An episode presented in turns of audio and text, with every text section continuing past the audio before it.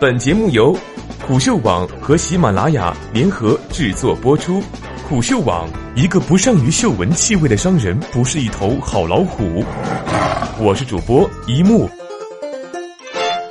麦当劳、肯德基、汉堡王如何通过定价让利润最大化？有四个顾客，第一个顾客对汉堡愿意支付的最高价格是二十五元，第二个顾客是二十元，第三个顾客是十五元，第四个顾客是十元。汉堡成本五元，怎么定价才能获得最大收益呢？这是我之前提出的一个问题，收到了几百条回复。今天我们借由汉堡来聊聊产品定价的问题，这在营销的四 P 理论中属于定价的那一部分，非常重要。当然，现实中是不会存在这种问题的，因为现实的商业要复杂很多，也不会有顾客会傻逼兮兮的去告诉你，我愿意出二十五块买这个汉堡，尽管你的菜单上写的每个汉堡卖十五块。所以，我们来一步步解答这个问题。你会看到一些真实的商业案例。一、高考数学题，我们太低估高三学生的智商了。高考不可能出这么简单的算术题。如果仅仅是个算术题的话，那么答案很简单。你定价二十五元，只有一个成交，那么赚利润二十元；定价二十元有两个成交，利润为三十元；定价十五元有三个成交，但利润还是三十元；定价十元，四个都会成交，利润二十元。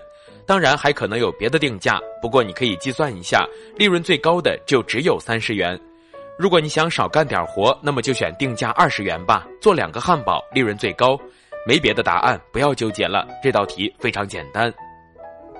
二，肯德基豪华午餐，难道我们真的只能获得三十元利润吗？好的，企业营销并不是在做数学题，我们有好多好多的方法，让我们来攫取更高的利润。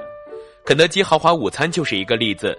平时的套餐价格与工作午餐阶段的价格不一样，豪华午餐要低很多。让我们来简化一下豪华午餐的计算。依然假设只有四个顾客，而且假设我们是知道这四个顾客心中的最高购买价格的。如前所述，这四个顾客分别是 A、B、C、D。那么我会怎么设计汉堡的价格呢？我会设计成这样的价格政策。平时或者是节假日，汉堡单价二十五元；工作日午餐时间，汉堡售价十五元。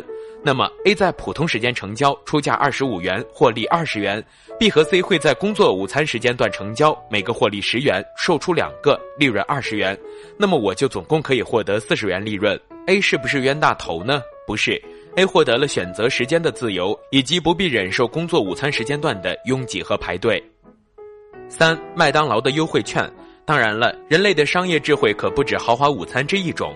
为什么麦当劳会长期发放优惠券却从来不打折呢？这也是一种定价策略。因为麦当劳想要获得更多的用户，攫取更高的利润。麦当劳可以这么规定：提供三种汉堡、鳕鱼、板烧鸡腿、巨无霸，售价都是二十五元。但是我提供板烧鸡腿汉堡的优惠套餐券，二十元一个板烧鸡腿汉堡加上一小杯可乐，而巨无霸优惠券只有十五元，但没有可乐。那么 A、B、C 都可以成交。A 购买二十五元一个汉堡，种类可以自由挑选。B 自己找到了一个优惠券，购买二十元板烧鸡腿套餐。C 也找到了优惠券，用十五元买了一个巨无霸。那么现在总利润就是二十加十五加十等于四十五元。这就是通常所说的价格歧视规定。这就是通常所说的价格歧视定价策略，也就是同样产品对不同的人收不同的价格。你有可能会觉得 A 很傻叉，其实不是。用优惠券购买的消费者，他们首先要付出时间成本，花时间寻找优惠券，同时他们要付出选择的自由，因为他们只能选择优惠券规定的商品。同样的道理也体现在航空公司身上，他们会根据旅客的不同制定不同的价格歧视，比如早订票就可以打折，晚订票价格就高，订全票就可以免费退改，打折票就要收改签费等等。四学生党优惠。还有没有办法获得更高的利润呢？我们可以试试再制定一个价格策略，顾客同样还是 A、B、C、D。麦当劳的优惠券政策现在同样有效，但我同时对大学生实行优惠，可以凭学生证用十元购买一个巨无霸汉堡。假设 D 是个大学生，那么我就又成交了一位顾客，获得五元利润，总利润达到了五十元。五汉堡王的定制汉堡。现在我们来参观一下汉堡王的餐厅。我们惊讶地发现，汉堡王推出了定制汉堡。顾客在排队买汉堡的时候，店员说：“只要你花二十五元，就可以购买到一个包装盒上贴有自己头像的北极虾风味汉堡。”而汉堡王的极品牛肉汉堡定价二十元，鸡腿汉堡定价十五元。如果你真的囊中羞涩，汉堡王还有一个极简汉堡装，需要提前预定才行，只要十元的牛肉汉堡。那么 A、B、C、D 四位顾客就都可以成交了，汉堡王获得了五十元利润。这种定价方式被称为差别定价，就是商家为了满足支付能力和消费偏好不同的顾客推出的不同商品。比如在我的书店里，我会卖自己写的书，原书定价三十九元。为了获得更高的收益，我还卖签名版四十九元。实际上，有一半的顾客选择购买签名版，这就是一种差别定价的方式。